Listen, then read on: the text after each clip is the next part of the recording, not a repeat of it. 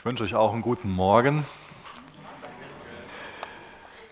Von äh, Donnerstag an hatten wir von den Calvary Chapel Pastoren so eine Tagung ähm, in Leipzig und gestern war die Stadt extremst voll. Ich meine, ihr könnt euch wahrscheinlich denken, woran das lag. Wir haben ähm, 30 Jahre Mauerfall ähm, gefeiert. Nicht, dass das in Leipzig der Fall war, aber ich glaube, dass das für den, für den ganzen Osten bzw. für ganz Deutschland eine besondere Bedeutung hat. Ähm, und ich kann das gut als Einleitung für die Predigt heute nehmen. Wir haben das da zelebriert, dass eine Trennung ähm, wieder aufgehoben worden ist. Und gleichzeitig war gestern auch ähm, der Jahrestag von einem ganz, ganz tragischen Ereignis, von der Reichspogromnacht. Und damals wurde angefangen, Menschen zu trennen in lebenswert und nicht lebenswert, auf Deutsch gesagt. Der Anfang von einem ganz schrecklichen Holocaust. Alles Geschichte in unserem Land. Das eine Mal feiern wir das, dass eine Trennung aufgehoben wurde. Das andere Mal sind wir sehr, sehr traurig betroffen davon, wie schrecklich mit menschlichem Leben umgegangen worden ist und wie getrennt wurde. Und dann geht es heute Morgen um das Thema Gemeindezucht. Und dann ist es ganz natürlich, dass es ja vielleicht ein gewisses Kribbeln in uns hervorruft, ein gewisses, gewisses Unwohlsein. Keiner von uns mag das ja, sich damit zu konfrontieren, dass es auch in gewissen Situationen notwendig sein kann, sich zu trennen. Dass Gemeindezucht auch ein, ein essentiell wichtiges Merkmal von der neutestamentlichen Gemeinde ist. Das heißt, wir können nicht von uns behaupten, dass wir eine neutestamentliche Gemeinde sind, wenn wir sagen, mit Gemeindezucht haben wir nichts zu tun. Das funktioniert nicht. Deswegen die wichtige Frage, wie soll das gelebt werden? Wenn wir uns dann den Text heute anschauen, in Matthäus 18, Vers 1 bis Vers 20, Vers 11 bis Vers 20, danke.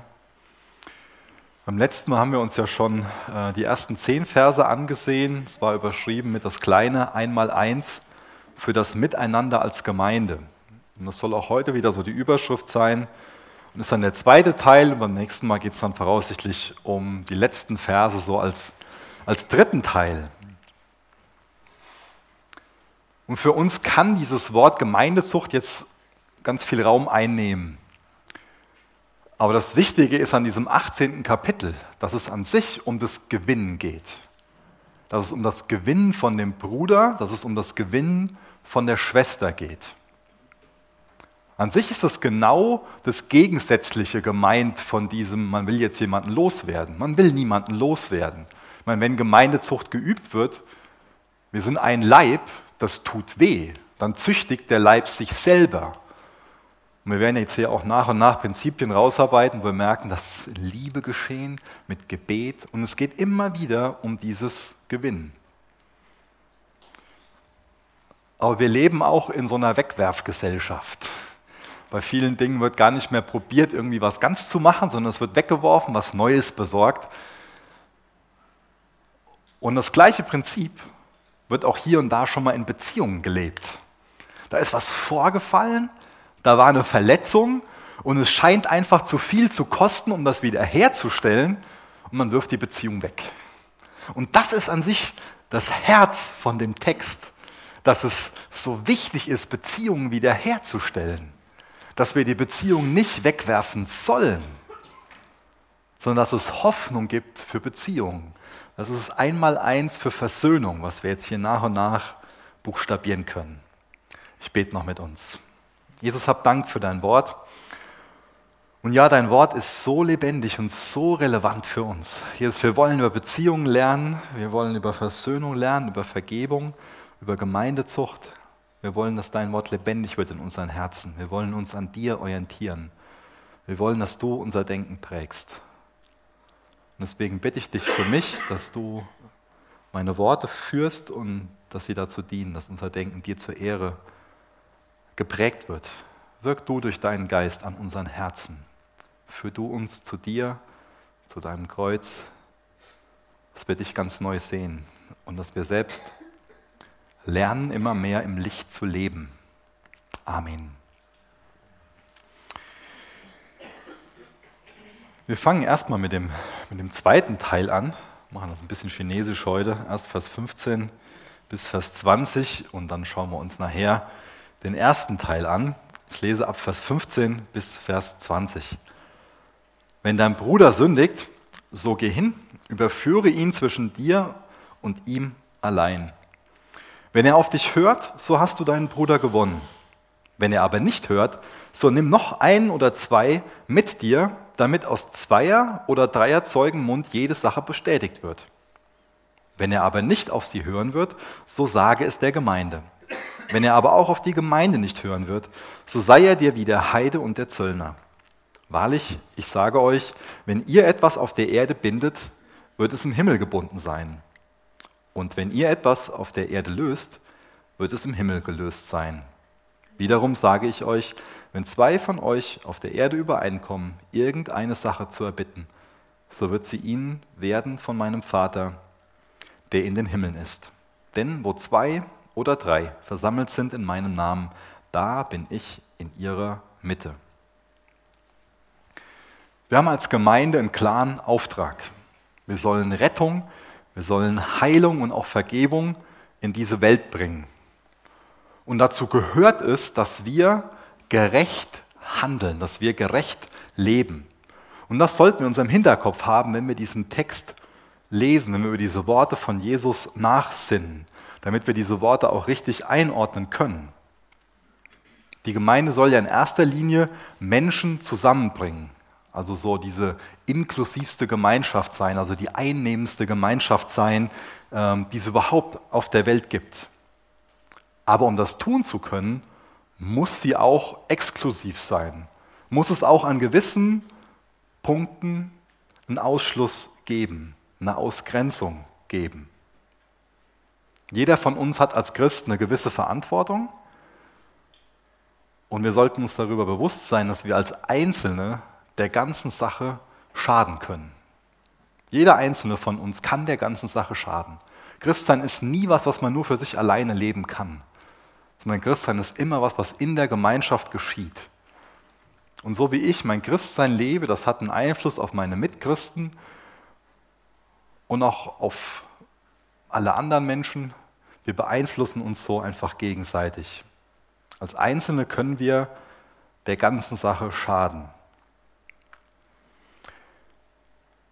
Wenn ein Mensch sich so nicht von seiner Sünde trennen will, dann geht das leider nicht anders, als es hier beschrieben wird. Wir sind eine Familie, wir lieben uns, wir sollten uns lieben und es wird uns bestimmt nie leicht fallen, so zu handeln, wie das hier im Text beschrieben wird, dass die letzte Konsequenz auch so ein Ausschluss sein kann. Das wird uns wehtun. Wie gesagt, wenn sich der Leib züchtigt, dann züchtigt er sich selbst. Wir sind ein Leib. Zucht ist nicht immer was Negatives. Zucht wird ja für uns schon mal so mit Strafe gleichgesetzt. Dabei steht das mit dem Wort Zucht gar nicht so direkt in Verbindung, sondern damit ist vielmehr so eine Erziehung gemeint. Und Erziehung braucht jeder von uns bis an sein Lebensende. Wir sind nie am Ende.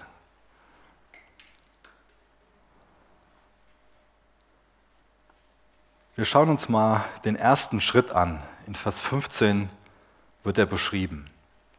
Da spricht Jesus von einem Bruder. Freuen sich jetzt die Schwestern? Geht ja nicht um uns. Das ist nicht so sondern hier geht es einfach um eine, um eine, Person, ob das jetzt äh, auch, auch Schwestern, um jemanden, der Jesus als Herrn bekennt.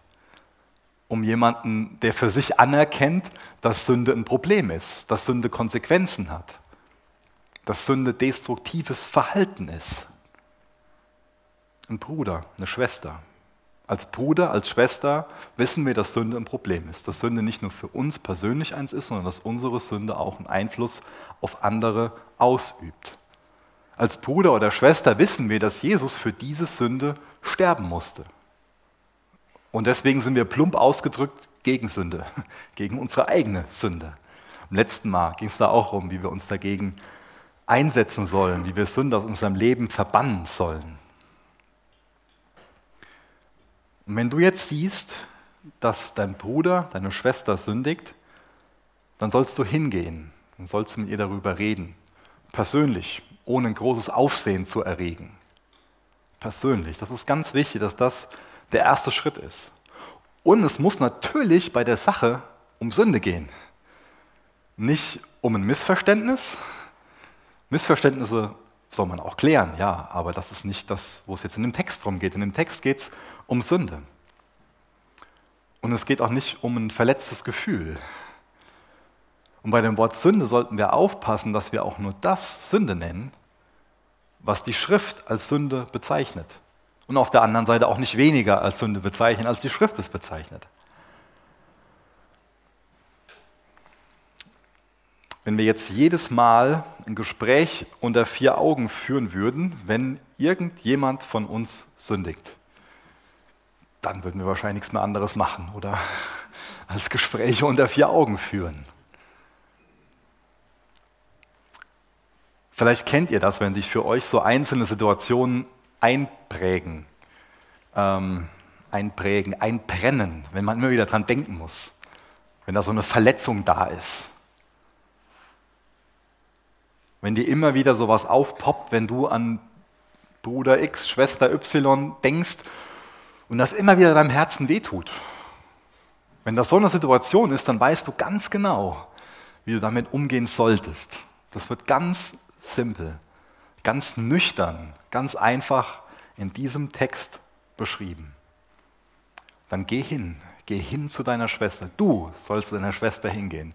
Du sollst zu deinem Bruder hingehen und darüber reden. Ich denke, hier geht es im Allgemeinen eher um Sünde, die man so als Teil von seinem Leben oder von seiner Persönlichkeit akzeptiert hat.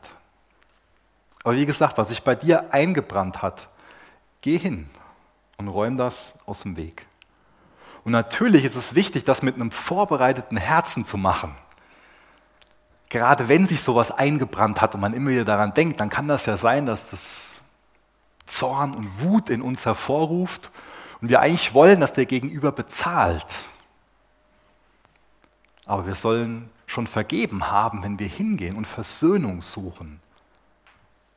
Es geht darum, dass man dem anderen die Schuld nicht mehr vorhält. Das bedeutet an sich Vergebung.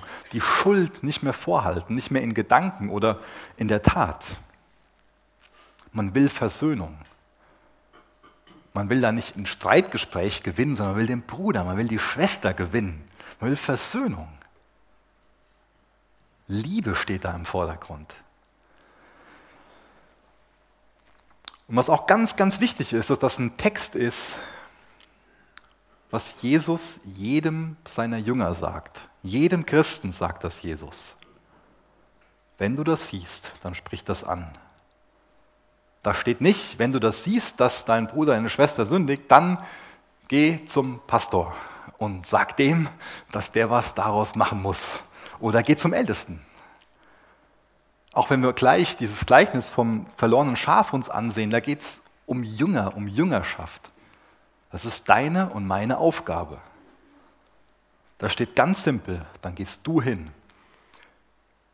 Nicht, dann gehst du zum Pastor und sagst, ich habe davon gehört, dass Schwester so und so das und das gemacht hat. Da müsst ihr doch mal als Gemeindeleitung was machen. Wenn sowas ansteht, braucht man zum einen erstmal eine klare Faktenlage. Das Hörensagen, was das schon alles kaputt gemacht hat unter Geschwistern. Das Tratschen und das Lästern und das Interpretieren von irgendwelchen Umständen was das schon zerstört hat an Beziehungen untereinander und was das schon zerstört hat an Zeugnis, an, an Lichtkraft, an, an Salzigkeit in dieser Welt. Das ist schrecklich. Und deswegen ist es so wichtig, dass wir dieses kleine Einmaleins von Jesus ernst nehmen, dass wir das angehen und ausleben. Und dass wir sehen, dass hier wirklich so eine selbstlose Bruderliebe beschrieben wird. Wir bekommen jetzt hier nicht so aufgetragen, dass wir die Sündenpolizei spielen sollen. Da geht es hier überhaupt nicht drum, genau ums Gegenteil. Geht es auch nicht um eine Stasi-mäßige Bespitzelung und Überwachen und irgendwo gucken, wo könnte denn da was sein? Das ist nicht das Herz von Jesus. Wir sollen so mit Sünde umgehen, wie Jesus mit Sünde umgegangen ist. Er hat uns so eine, so eine suchende, so eine gewinnende Liebe vorgelebt, so eine selbstlose Bruderliebe. Wir bekommen jetzt hier also klar gesagt, dass wir selber hingehen sollen und mit dem Bruder, mit der Schwester persönlich darüber reden sollen. Hier steht nicht, geh erstmal zu deinen Freunden und tratsch darüber und dann schiebst auf die lange Bank. Dann find Entschuldigungen dafür, dass du Schwester X, Bruder Y nicht damit konfrontieren musst. Hier steht nichts davon. Geh erstmal zu deinem Bekannten und, und red darüber. Erzähl deinem Bekannten erstmal davon, was XY alles so gemacht hat, wie schlimm das war, wie du da verletzt worden bist. Du bekommst in der Bibel nicht aufgetragen, über die Sünden von anderen mit irgendwelchen Bekannten oder Freunden zu reden. Das ist tragisch, wenn wir das machen und so den Deckmantel darüber ziehen, dass das angeblich so eine Gebetsanfrage ist oder dass das so ein Ratsuchen ist. Und ganz nüchtern gesehen, alles, was wir machen, ist, dass wir die Sünde von jemand anderem breitreten. Wo uns Jesus aber was anderes von sagt, dass wir persönlich zu der anderen Person, die gesündigt hat, hingehen sollen und mit der Person darüber reden sollen. Hier geht es um Wiederherstellen. Hier geht es nicht darum, dass Sünde in der Gemeinde breit getrampelt wird und alle dann schlecht über die und die Person denken was im Herzen gegen die Person hegen. Ja, was die Person so und so da gemacht hat, uh. Red nicht über die Sünde von anderen, mit Leuten, die davon überhaupt nicht betroffen sind. Du sollst mit der Person drüber reden, die es gemacht hat. Und dann kann das geklärt werden. Das ist das kleine Einmaleins für uns als Gemeinde. Und hier geht es, wie gesagt, um ein Wiederherstellen das Wort beschreibt im Griechischen ein, ein, äh, eine Handlung, die bei mir immer eine gewisse ähm, Gänsehaut hervorruft. Ich hoffe, das findet kein anderer von euch eklig. Aber vielleicht habt ihr schon mal so einen offenen Bruch gesehen.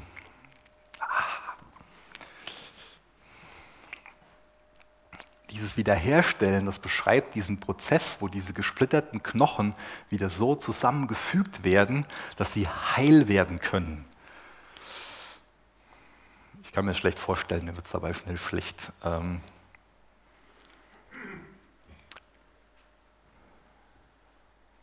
das muss geduldig geschehen und das geschieht natürlich auch unter Schmerzen. Hier wird ein schmerzvoller Prozess beschrieben, aber es geschieht zum Wiederherstellen. Ein Arzt tut ja keinem irgendwie gerne weh. Ein Arzt macht das ja nicht, weil er ein Sadist wäre, dass er dann an den Knochen rumfummelt und irgendwie will, dass dann der Patient unter die Decke geht und der Arm danach nicht mehr zu gebrauchen, sondern der Arzt macht das, hoffentlich. So eine gute, naive Gutgläubigkeit, äh, um dem Patienten zu helfen, damit man den Arm danach wieder gebrauchen kann. Ich denke, wir alle können viel von diesem Text lernen und dadurch konfliktfähiger werden, auch lösungsorientierter werden. Wir sollten da nicht so konfrontationsscheu sein.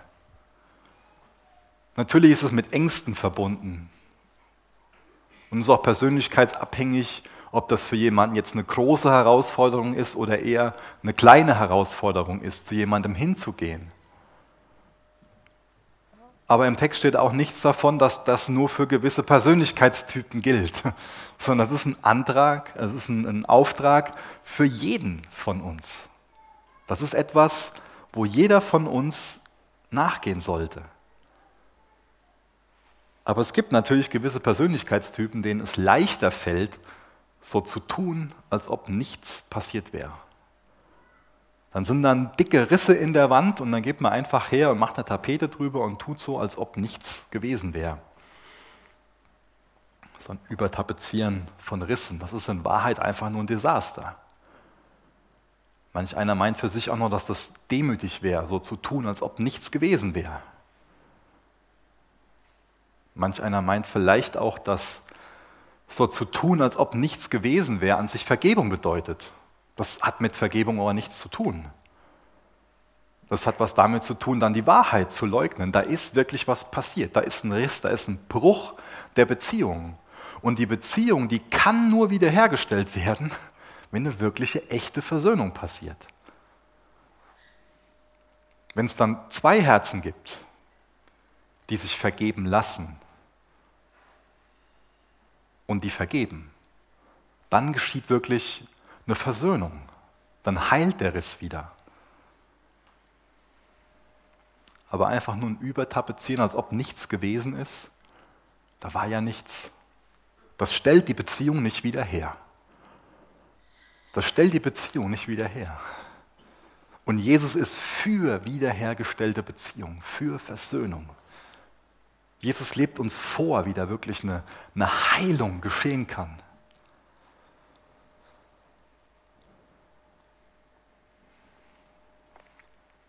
Vergebung, das geschieht, wenn tatsächlich was geschehen ist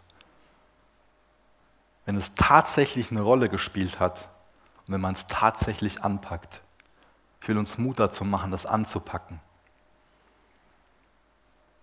Aber natürlich sollen wir keinen Übermut in den Situationen haben. Ist auch eine Gefahr, ja.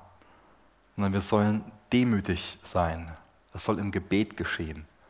Mit der Absicht, um wiederherzustellen, zu gewinnen. Da lesen wir ja auch von. Wenn er auf dich hört, dann hast du deinen Bruder zurückgewonnen. Es geht darum, den Bruder zu gewinnen. Nicht ein Streitgespräch. Den Bruder, die Schwester zu gewinnen, wiederherzustellen. Aber der Umkehrschluss ist natürlich auch, dass es in Einzelfällen so sein kann, dass man den Bruder, die Schwester verliert.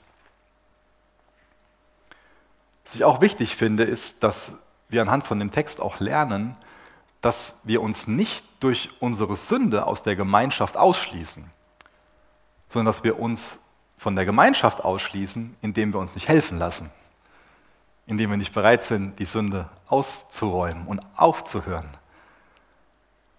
Aber dann, wenn wir stolpern, was wir ja alle tun, und sündigen, dann fühlen wir uns schon mal so, jetzt habe ich mich aus der Gemeinschaft ausgeschlossen.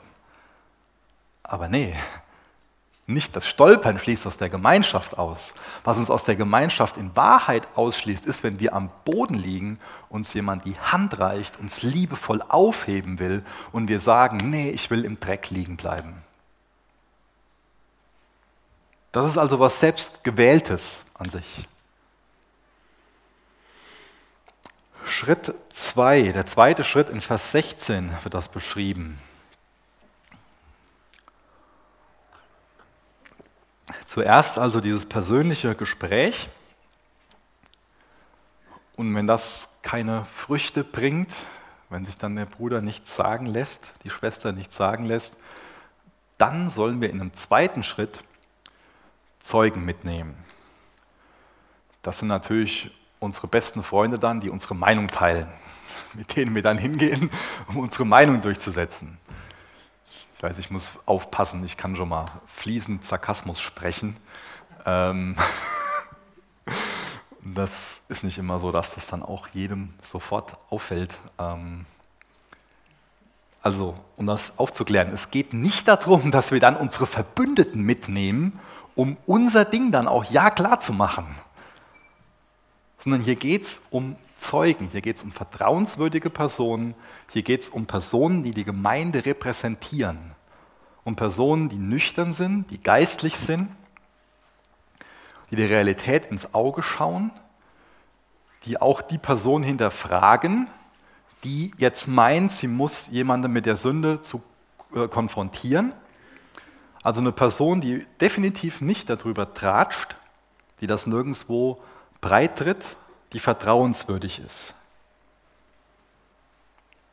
Und das sind oft heikle Situationen, wenn dann mehr Personen mit involviert werden. Da kommen dann oft mehr halbwahre Beschuldigungen und Verdrehungen hoch. Deswegen ist es wichtig, da klare Fakten zu haben und das wirklich durchzusprechen, unter Gebet durchzusprechen. Und diese Idee mit den Zeugen, die stammt schon aus dem mosaischen Gesetz, aus der Rechtsprechung in Israel. Und das ist ein wichtiger Gedanke. Da steckt also auch der Gedanke dahinter, dass die Meinung von einem Einzelnen nicht ausreicht, um ein abschließendes Urteil über eine andere Person zu fällen. Das sollten wir auch für uns wissen. Dass das, was wir da ansprechen, dass das auch immer in der großen Gefahr steht, so von unserer Perspektive eingefärbt zu sein. Es geht also da um, um beide Personen, die involviert sind, warum dann auch Zeugen involviert werden müssen.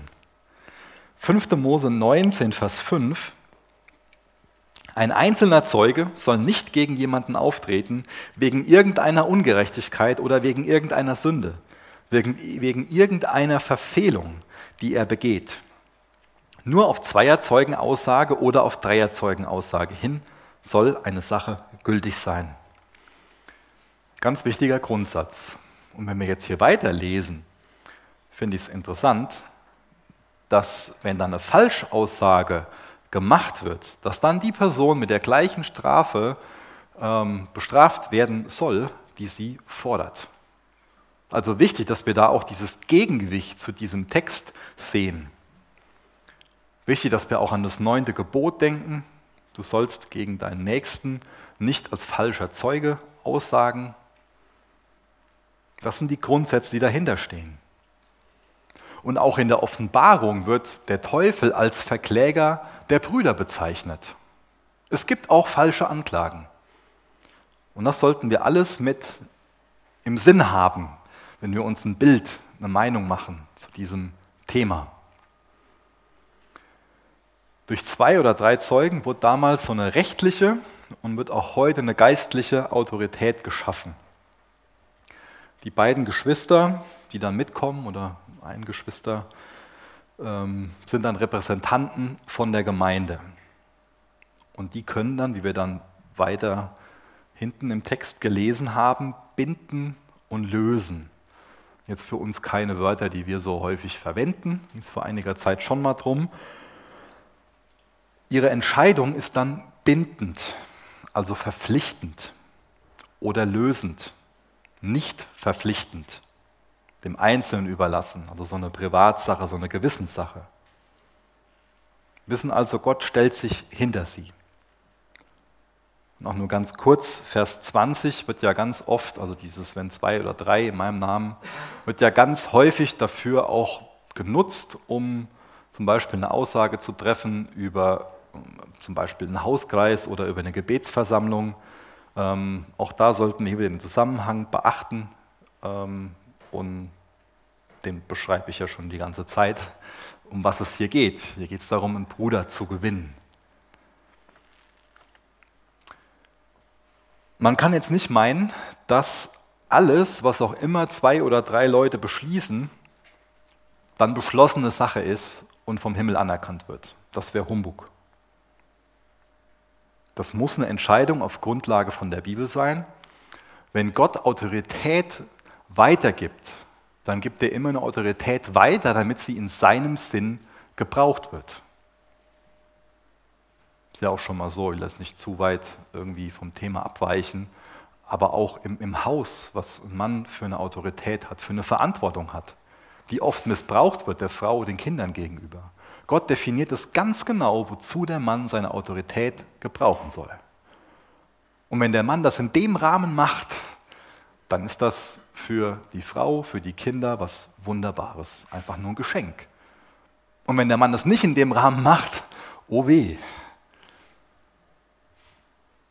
Und wenn wir die Autorität, die Gott uns gibt, in dem Rahmen ausleben, den wir jetzt hier gelesen haben, dann ist es für die ganze Gemeinde zur Gesundheit. Und ja, es gibt auch sektenähnliche Strukturen, es gibt geistlichen Missbrauch und deswegen ist es wichtig, vorsichtig mit dem ganzen Thema zu sein, bedacht zu sein, sich wirklich zu hinterfragen, was ist denn die Absicht des Wiederherstellend oder des Recht haben? Ist es wirklich in Liebe, was hier geschieht? Will ich einfach nur, nur Recht haben oder mein Recht haben, wo ich meine, da bin ich verletzt worden, das muss doch wieder hier. Haben wir das Herz von Jesus, was hier hintersteht, wenn wir das angehen? Autorität darf immer nur in Gottes Absicht ausgeübt werden. Es soll mit viel Gebet verbunden sein.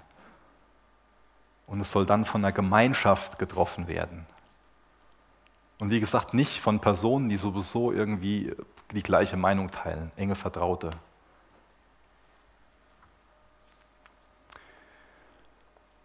wenn jemand umkehrt, dann ist die Situation bereinigt. Aber wenn jemand an seiner Sünde festhält, dann ist er davon gefesselt.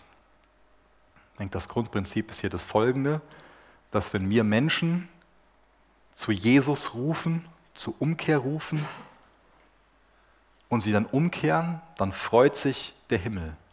Und dann geschieht auch das auf der Erde, was im Himmel geschieht. Dann freuen wir uns darüber.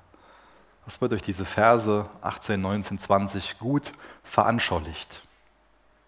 Und wir sollen als Gemeinde mit diesen Fragen umgehen, wie auch damit im Himmel umgegangen wird. Wenn der zweite Schritt jetzt nicht erfolgreich ist, dann steht ein dritter Schritt an, der wird in Vers 17a beschrieben. Wenn die Zeugen also das bestätigen, was die Person, die zum Bruder geht, ähm, so ausgesprochen hat und der Bruder immer noch nicht einsichtig ist, dann soll die Sache vor die Gemeinde gebracht werden. Dann gibt es einen Familienrat, dann gibt es eine Gemeindeversammlung und das kann uns vielleicht so ein bisschen Unbehagen in uns auswirken, so ein schrittweises Vorgehen, was dann auch so öffentlich gemacht wird. Kann uns vielleicht zu hart, zu drastisch vorkommen.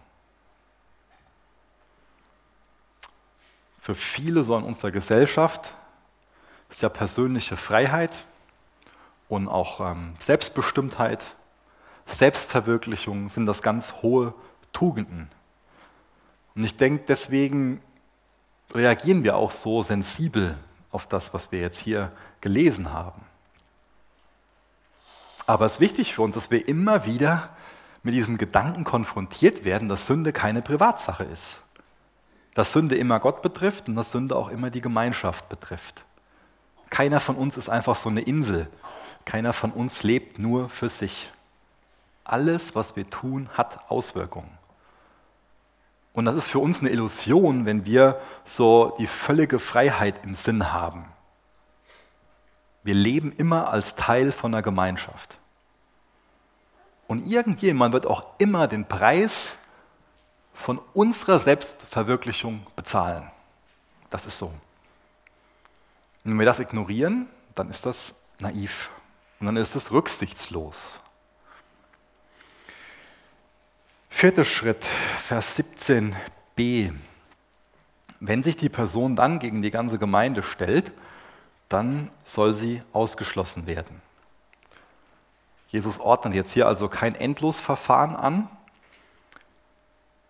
indem er dann nie weiß, wo man so steht, sondern er ordnet einen langen, geduldigen Gewinnungsprozess an, der dann am Ende auch ein für alle einsehbares Ergebnis hat. Entweder ist dann die Person zurückgewonnen oder die Person scheidet aus der Gemeinde aus. Wenn er jetzt nicht auf die Gemeinde hört, dann soll er, wie wir das gelesen haben, wie ein Heide, ein Nichtjude, wie der Zolleinnehmer sein.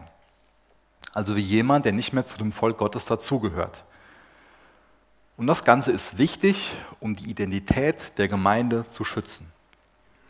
Wenn der Bruder, wenn, der, wenn die Schwester sich also nicht so verhält, als ob sie dazugehört, dann soll die Gemeinschaft diesen selbstgewählten Status anerkennen. Und das bedeutet dann, dass die Person nicht mehr in der Gemeinschaft der Gläubigen willkommen ist, dass sie nicht mehr mitarbeiten kann, sie auch natürlich nicht mehr am Abendmahl teilnehmen kann. Sünde hat Konsequenzen. die sind oft nicht sofort spürbar, aber langfristig sind die immer spürbar. Und das ist gut, dass diese Schritte, dieses Verfahren das auch nochmal deutlich macht, uns vor Augen führt. Weil wir können uns in Sünde verstricken und lange Zeit meinen, dass wir selbst keinen Preis dafür bezahlen und dass andere keinen Preis dafür bezahlen. Aber Sünde hat immer seinen Preis. Aber da ist der Teufel oft sehr gut drin, das zu vertuschen. Und irgendwann kommt eine dicke Rechnung, die niemand von uns bezahlen will.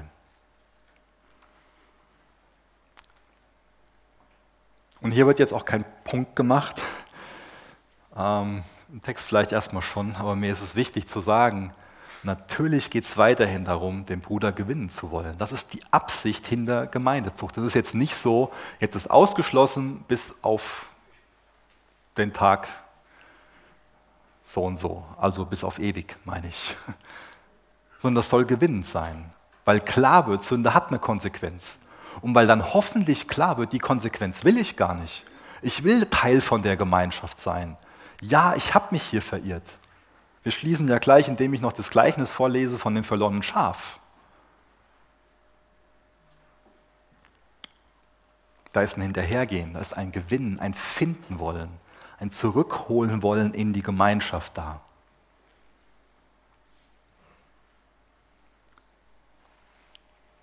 Das Wort Heide, das Wort Zolleinnehmer, das war für die Pharisäer ein Schimpfwort. Aber das war für Jesus kein Schimpfwort. Das ist für Jesus kein Schimpfwort über eine Person, die ausgeschlossen ist, sondern Jesus hat sich den Zolleinnehmern zugewandt, den Heiden zugewandt, weil er sie gewinnen will. Weil er auch will, dass sie versöhnt mit dem Vater leben. Für ihn ist es kein Schimpfwort, sondern für ihn ist in dem Wort viel Barmherzigkeit und viel Liebe für die Ausgegrenzten drin. Vielleicht noch ganz kurz zu zwei Einwänden, die schon mal zum Thema Gemeindezucht gemacht werden. Das eine ist, dass dann so das Gleichnis ähm, rausgeholt wird. Rausgeholt hört sich schlecht an. Also, dass das Gleichnis hingewiesen wird von dem Balken im eigenen Auge und Splitter in dem anderen. Und das ist wichtig, dass das Gleichnis rausgeholt wird, dass uns das bewusst ist. Meine, wenn man disziplinieren will, muss man selbst diszipliniert sein. Wenn man auf Sünde hinweisen will und man äh, selbst sich nicht mit der Sünde im eigenen Leben konfrontiert, das kann ich nicht machen. Das sollte uns allen klar sein dabei. Aber wenn wir jetzt meinen, niemand ist perfekt und deswegen dürfen wir das nicht machen, das wäre ja ziemlich daneben. Wir könnten ja auch sagen, wenn jetzt in unserem Land ähm, mal Polizisten oder Richter einen Fehler machen, dass wir dann hergehen und sagen, ja, die machen auch Fehler, deswegen brauchen wir die nicht mehr. Und genauso wird schon mal mit dem Thema Gemeindezucht umgegangen. Da sind ja schon mal Fehler mitgemacht worden, deswegen brauchen wir das nicht mehr. Wir können ja mal ein Experiment machen und für sechs Monate ohne Richter und Polizei in diesem Staat leben. Dann ist jeder wieder froh, wenn es danach wieder Recht und Ordnung gibt. Das ist schon mal so ein Einwand, dass wir nicht richten sollen. Matthäus 7, Vers 1 ist das ja genau der Ausspruch von Jesus. Wer da noch Fragen zu hat, hört euch bitte nochmal die Predigt an ähm, im, im Podcast. Aber Matthäus 7, Vers 1 schließt nicht den Text aus, den ich jetzt aus Matthäus 18 ausgelegt habe. Natürlich müssen wir beurteilen, aber wir sollen nicht verurteilen. Und wir sollen auch nicht über die Motive richten, die jemand hat. Das steht keinem von uns zu. Das Herz sieht nur Gott.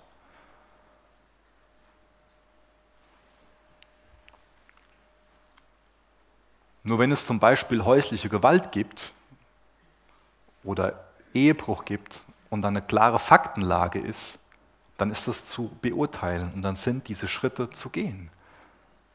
Das will niemand von uns, dass dann die Ehe in der Art und Weise entehrt wird und dass so Kinder missbraucht werden. Das ist zum Schutz, das ist zum Segen, zum Zeugnis und geschieht in erster Linie aus Liebe zum Bruder, der sich da so, zur Schwester, die sich da so in Sünde verstrickt hat. Und das sehen wir auch, indem wir jetzt zum Anfang kommen, ähm, zu den ersten Versen, da sehen wir Gottes Herz hinter Gemeindezucht. Und ich lese mal aus Vers 11, das wird nur in manchen Handschriften so hinzugefügt, was ich lese, ähm, aber in anderen Bibelstellen ganz deutlich ähm, bestätigt. Ich lese Vers 11 bis Vers 14. Mehrere Handschriften fügen hinzu, denn der Sohn des Menschen ist gekommen, das Verlorene zu retten. Was meint ihr? Wenn ein Mensch hundert Schafe hätte und eins von ihnen sich verirrt, lässt er nicht die 99 auf den Bergen und geht hin und sucht das Irrende? Und wenn es geschieht, dass er es findet, wahrlich, ich sage euch, er freut sich mehr über dieses als über die 99, die nicht verirrt sind. So ist es nicht der Wille von eurem Vater, der in den Himmeln ist, dass eines dieser Kleinen verloren geht. So ist es nicht der Wille von eurem Vater, der in den Himmeln ist, dass eines dieser Kleinen verloren geht. Dieser Wille Gottes, das ist schon mal ein Begriff, der unterschiedlich gebraucht wird. In dem Zusammenhang ist es vielleicht besser, das ganz klar als einen Wunsch zu sehen, als eine Absicht. Es ist der Wunsch Gottes. Wir lesen an vielen Stellen, dass Gott will, dass alle Menschen gerettet werden und zur Erkenntnis der Wahrheit kommen. Das ist der Wunsch, die Absicht, das ist das Herz Gottes. Gott will das. Aber wir Menschen können Entscheidungen treffen. Du und ich entscheiden darüber, wie wir mit diesem Text umgehen, wie wir mit den Gedanken umgehen, die ich heute Morgen geäußert habe. Es ist nicht Gottes Wille in dem Sinn, dass das das ist, was automatisch passiert. Es gibt auch Gottes souveränen Willen. Gott kann immer genau das tun, was er tun will. Aber in Bezug auf unsere Erlösung, in Bezug darauf, ob wir seine Hand, die er uns reicht, ob wir die annehmen oder ablehnen, respektiert Gott deinen Willen und meinen Willen. Wenn wir sagen, ich will mich hier im Dreck baden, Gott, ich will deine Hilfe nicht, Jesus, ich will nicht, dass du mir nachgehst, da hört dann dieses Gleichnis auf von dem Schaf. In dem Gleichnis geht es also in erster Linie um Gottes Herz. Da geht es nicht darum, dass du und ich wie Schafe sind, die hergehen, die einfach nur äh, sich von dem Hirten auf die Schulter nehmen lassen und mitnehmen lassen.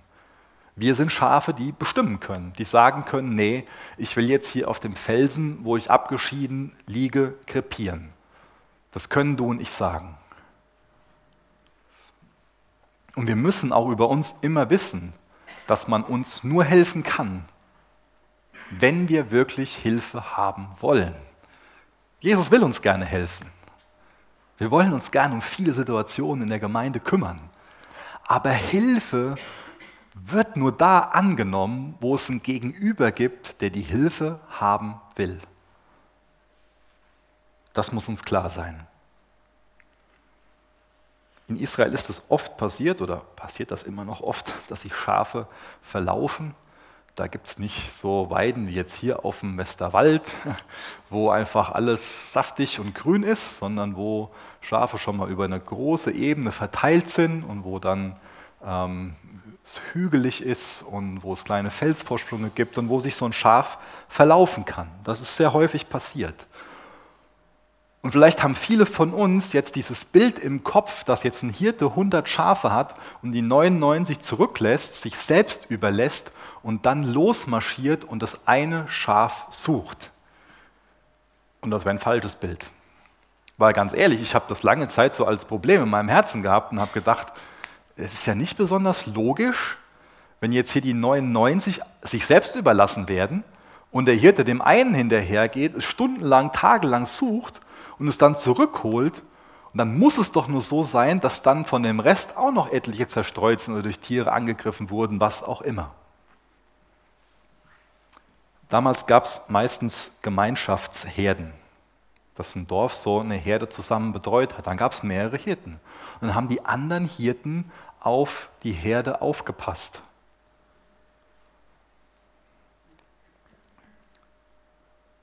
Der Hirte denkt sich nicht, sind ja noch 99 da. Was soll denn das eine? Der Hirte geht dem verlorenen Schaf nach. Er liebt das Schaf, dieses weggelaufene Schaf, das lässt ihm keine Ruhe. Und das sollte uns Mut machen für uns persönlich. Gott geht uns nach. Das darf uns Mut machen für Familienmitglieder, für Menschen, die uns wichtig sind, die uns nah am Herzen sind und die gerade wie so ein verlorenes Schaf sind. Gott geht nach. Das ist eine suchende, das ist eine gewinnende Liebe.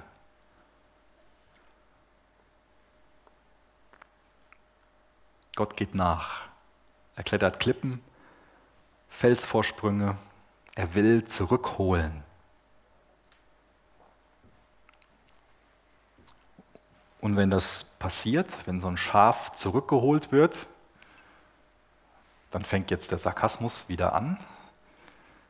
Dann gibt es erstmal jede Menge Vorhaltungen. Wie konntest du denn nur? Und ich musste jetzt hier tagelang rumrennen, stundenlang. Guck mal, was ich in der Zeit hätte machen können. Was tust du uns an? Was hast du uns als Gemeinde angetan?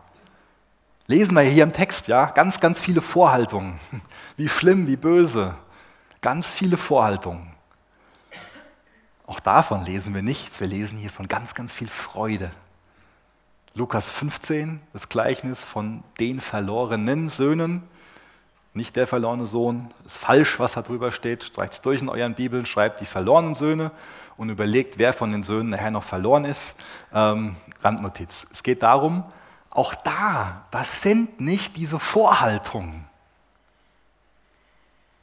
Der verlorene Sohn kommt noch nicht mal, der jüngere Bruder, der kommt noch nicht mal dazu, dem Vater seinen Bußvers aufzusagen.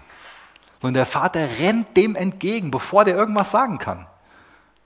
Da weiß der Vater das noch gar nicht, dass da diese klare Umkehr da ist. Das weiß der Vater zu dem Zeitpunkt noch nicht. Aber der Vater rennt dem entgegen und nimmt den an. Das finde ich wunderbar, dass Jesus so ein Herz hat. Das macht mir Mut. Das hindert mich hoffentlich daran, meine Sünde für mich zu behalten, das Trennende für mich zu behalten. Und dass ich immer wieder zu ihm hingehe und ihm meine Verlorenheit bekenne, mein Verirrtsein bekenne. Das ist das Herz Jesu. Und auch hier ist es wieder so, dass jetzt das Bild von dem Hirten nicht für die Ältesten, nicht für den Pastor steht, sondern das ist ein Auftrag an Jünger, dieses Kapitel. So sollen wir miteinander umgehen. Das ist ein Auftrag der suchenden Liebe an jeden Einzelnen von uns. Wenn Gott dir einen Blick gibt, dann lass dir im Gebet ein Herz schenken. Dann geh, dann such. Geh hinterher. Such, gewinn, ring im Gebet. Und dann sei so gewinnt. Dann geh die Extrameile. Nimm das auf dich. Und dann lass es zu, dass die Freude im Vordergrund steht. Die Freude, dass da jemand gewonnen ist. Das sind nicht diese Vorhaltungen, die uns da vorgeschrieben werden. Gott macht diese Vorhaltungen nicht. Und wenn Gott diese Vorhaltungen nicht macht, wer bist du, wer bin ich, dass wir dann solche Vorhaltungen machen könnten oder auch noch Vorbehalte haben könnten. Und jetzt muss ich die, die aber erstmal bewähren. Ja?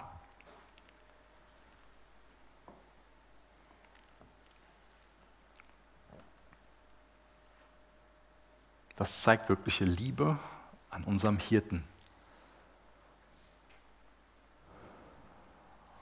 Denke, das ist ein Text, da können wir so viel daraus lernen. Was willst du daraus lernen? Ich denke, in erster Linie sollten wir zu unserer Beziehung zu Jesus lernen.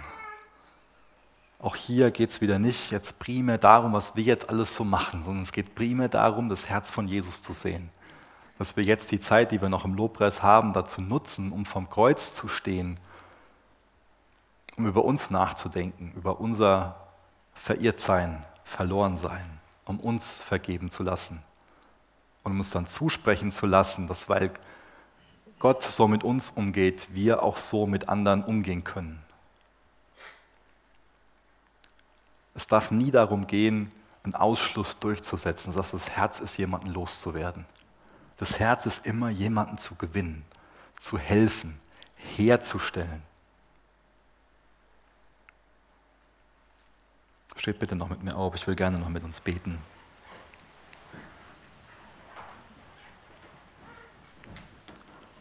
So wichtig, dass wir nicht erst in Bezug auf andere so denken wie ein verirrtes Schaf, sondern dass wir uns als dieses verirrte Schaf stehen, sehen und vor Jesus stehen und ganz neu diese Vergebung annehmen.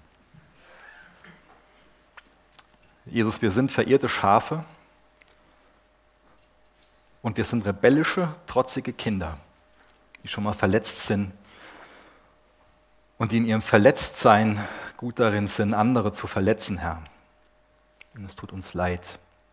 Unser Egoismus, unsere Selbstzentriertheit, unser Recht haben wollen, es tut uns leid. Zerbrech unsere Herzen da, führ du uns in eine Umkehr, mach du aus uns Brüder und Schwestern, die den anderen wirklich lieben, suchen, gewinnen wollen, herstellen wollen. Jesus, danke, dass du heute Morgen unsere Beziehung zu dir wiederherstellen willst. Danke, dass wir unsere Beziehung nicht in die Tonne kloppen müssen, sondern dass du sie wiederherstellen willst. Gib du uns Gehorsam gegenüber deinem Wort.